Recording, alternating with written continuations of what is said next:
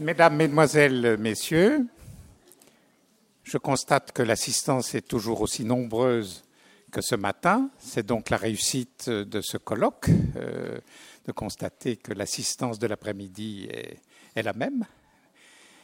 Alors mon rôle de, de, président de cette table ronde sur la formation des conservateurs euh, m'émeut un peu, je ne vous cacherai pas, puisque j'ai été le, premier directeur de l'École nationale du patrimoine et j'ai fondé euh, cette école en 1990.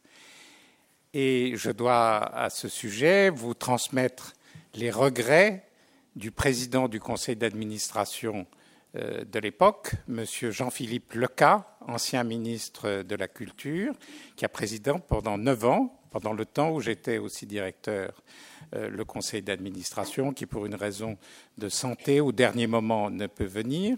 Et je voulais aussi vous transmettre les regrets de Jacques Le Goff, le grand historien du Moyen Âge, qui euh, était président du conseil scientifique pendant la même durée des neuf ans euh, des premières activités de l'École nationale du patrimoine. Donc je me suis entretenu avec l'un et avec l'autre juste au moment de ce colloque et euh, ils m'ont chargé d'évoquer leur présence toujours euh, forte dans cette institution qui s'est renouvelée. Et euh, c'est ce que je vais dire en, quelques mots avant de passer la parole aux différents intervenants qui sont réunis autour de moi. Alors, mon premier sentiment, naturellement, est personnel, parce que quand je vois ce qu'est devenu l'Institut national du patrimoine par rapport au premier temps de fondation de ce qui s'appelait à ce moment-là l'École nationale du patrimoine, je vous assure être impressionné et un peu ému aussi de voir le développement, surtout en entendant les promesses euh, de ce matin de développement ultérieur et prochain euh, de l'Institut national du patrimoine. Je dois vous dire que nous avons commencé extrêmement modestement en 1990, en août 90, je venais d'être désigné pour être le directeur de cette institution. Nous n'avions pas de locaux, nous étions euh, dans des petits bureaux de l'Opéra, le Grand Opéra Garnier. C'est vrai que nous avions la chance de croiser de temps en temps quelques danseuses, euh, pas tout en tutu, mais enfin qui allaient se, se, préparer et s'exercer, quelques grands danseurs aussi. Enfin, c'était une, période où nous étions quatre il y avait Pierre-Laurent Frier, qui était le futur directeur des études. Il y avait euh, Marie Pitet, qui s'occupait de l'administration. Et puis, euh, nous avions le concours de Claude Roux, qui était destiné à s'occuper des stages des futurs conservateurs. Et ensemble, donc sans vouloir faire trop d'histoire personnelle, nous avons monté les premiers programmes de formation dans une certaine urgence, dans la mesure où la promotion euh, qui allait arriver devait arriver au mois de janvier. Et nous étions déjà au mois d'août. Il fallait créer le conseil, euh, le conseil scientifique, préparer le programme, recruter les professeurs. Je ne vous cache pas que nous avons beaucoup travaillé, mais dans une atmosphère, je crois, euh, de pionnier. C'était ça aussi l'intérêt de cette première activité. Et deuxième réflexion que je voulais vous livrer, elle est, plus historique c'est que lorsque euh, l'école nationale du patrimoine a été euh, installée euh, boulevard Saint-Germain, après avoir vécu dans des locaux très provisoires, je ne parle pas simplement de l'opéra, mais aussi de l'école spéciale d'architecture, nous avons fini par nous installer 117 boulevard Saint-Germain dans d'assez beaux locaux. Nous avons pu organiser en 1993 un colloque sur la formation et euh, les responsabilités des conservateurs euh, du patrimoine euh, en Europe. Et je dois avoir quelque part ici le volume qui contient les actes de ce colloque qui réunissait un certain nombre de, 150 personnes venant de différents pays d'Europe sur les problèmes de la formation. Donc, c'est évidemment un moment intéressant aussi pour moi de voir que 17 ans après, nous pouvons réunir autour de cette table euh, différents euh, conservateurs euh, venant de différents pays d'Europe et bien sûr aussi des responsables français du patrimoine. Pour faire le point, et il ne s'agit pas, dans mon esprit, d'une table ronde d'auto-célébration, n'est-ce pas? Ce n'est pas du tout mon esprit. Au contraire, je crois que nous aurons à écouter les expériences étrangères européennes autour de cette table pour en tirer, monsieur le directeur, les meilleurs enseignements des prochains projets de formation des conservateurs et des restaurateurs.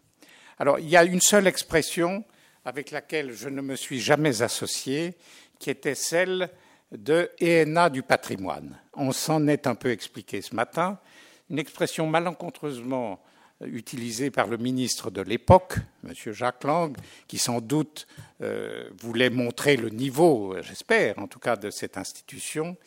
Mais nous avons été un peu caricaturés, je dois le dire, au début, dans la mesure où nous étions, où nous aurions été semblables à l'école nationale d'administration. Or, bien sûr, dans une école d'application, nous avions préparé tout un programme de stages et de cours euh, des cours en particulier d'administration, de droit, d'économie, de communication, comme l'on dit. Mais euh, nous avions deux différences substantielles que j'ai tenu toujours à affirmer dès le début de cette nouvelle École nationale du patrimoine. Première différence, c'est que nous avons accueilli dès le début des conservateurs territoriaux, futurs conservateurs territoriaux, alors que l'ENA ne recrute absolument pas les administrateurs territoriaux, euh, enfin, euh, sont recrutés euh, autrement, et en tout cas ne sont pas formés à l'École nationale d'administration. Et deuxième distinction forte, moi qui suis issu de l'École nationale d'administration, c'est que nous n'avons jamais pu faire de recherche à l'École nationale d'administration. Les élèves stagiaires euh, devaient suivre des cours de droit, des stages, etc. Mais euh, la recherche a été présente dès le début, même sous un espace peut-être un peu limité, au moins une demi-journée dans la semaine des conservateurs pour qu'ils puissent poursuivre euh, leurs études et leurs recherches déjà commencées souvent par exemple à l'école des Chartes ou à l'école du Louvre ou à l'université. Un grand moment a été évidemment le rattachement, il a été évoqué ce matin, en 96, de la formation des restaurateurs, euh, jusqu'alors après, euh, comment dire, assuré par l'IFROA, qui a changé non pas d'initial lorsqu'il est venu à l'École nationale du patrimoine. C'était toujours l'IFROA, mais c'était l'Institut de formation et ce n'était plus l'Institut français de restauration d'œuvres d'art. Demain, nous aurons une séance tout à fait particulière sur la formation des, restaurateurs et, je salue Ségolène Bergeon euh, qui a joué le rôle que l'on sait, euh, y compris dans la nouvelle École nationale du patrimoine, quand les restaurateurs, la formation des restaurateurs, ont été rattachés. Donc voilà quelques éléments de souvenir, mais ma dernière phrase avant d'introduire nos différents conférenciers est de dire que euh, ben, je crois que nous aurons au cours de cet après-midi, encore une fois, à apprendre euh, de différents pays européens. Certes, le modèle français, je ne veux pas dire le modèle est, modèle, en tout cas c'est un exemple euh, spécifique très original et qui n'existe pas, vous le savez, dans les autres euh, pays européens. Même s'il y a parfois, nous l'apprendrons peut-être, des formations préalables à l'exercice du métier qui introduisent au métier. Formation académique plus, un peu plus, euh, en muséologie ou en archivistique.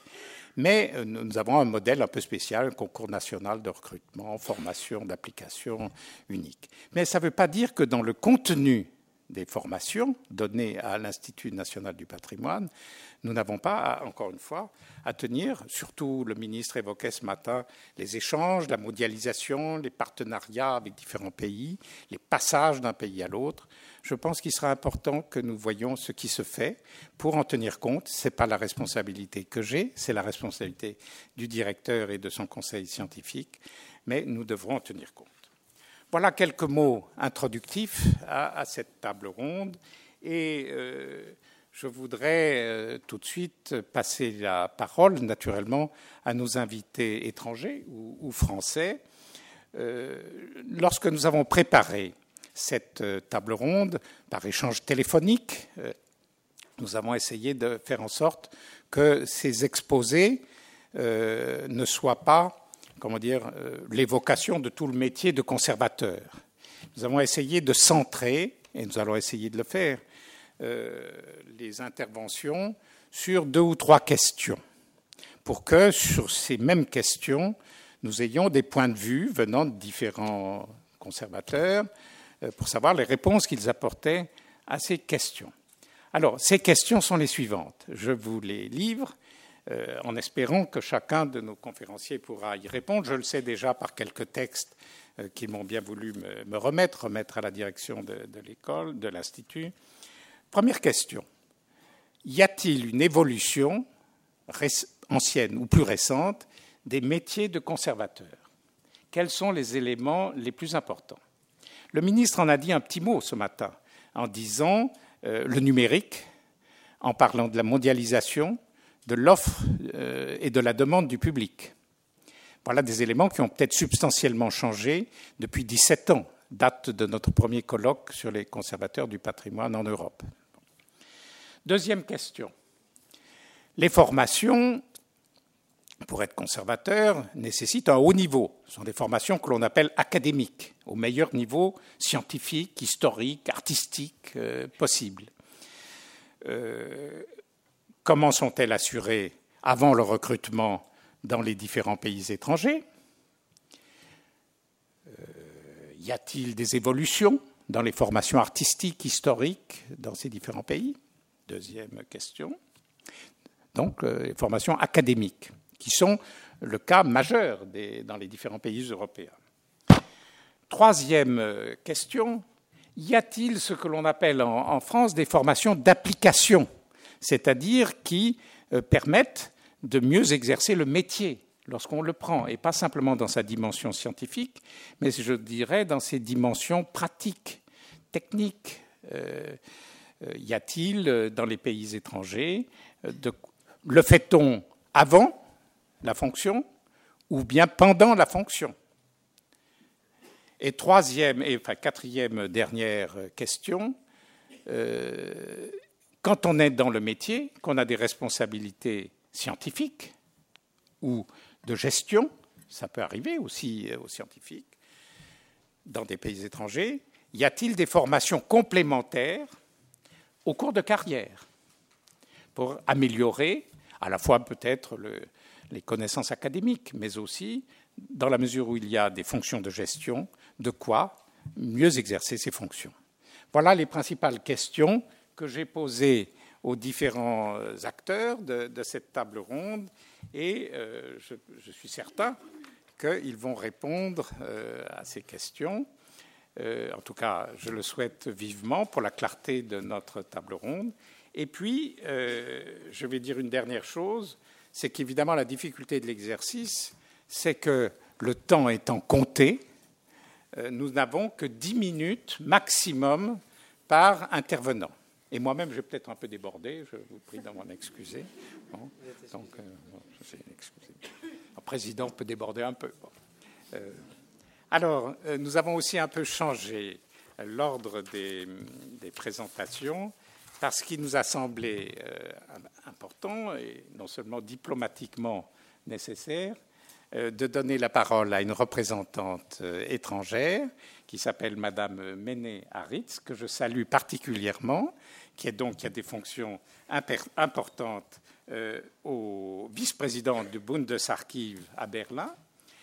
Et ceci parce qu'elle est venue en 1993 à notre colloque. Et elle était à ce moment-là directrice de l'école de Warburg, bien cela, qui forme au métier les archivistes. Elle nous le dira peut-être euh, plus précisément. Donc, si vous me le permettez, je vais lui donner tout de suite la parole, et puis nous aurons ensuite euh, la parole prise par Madame Balsamo. À vous, Madame.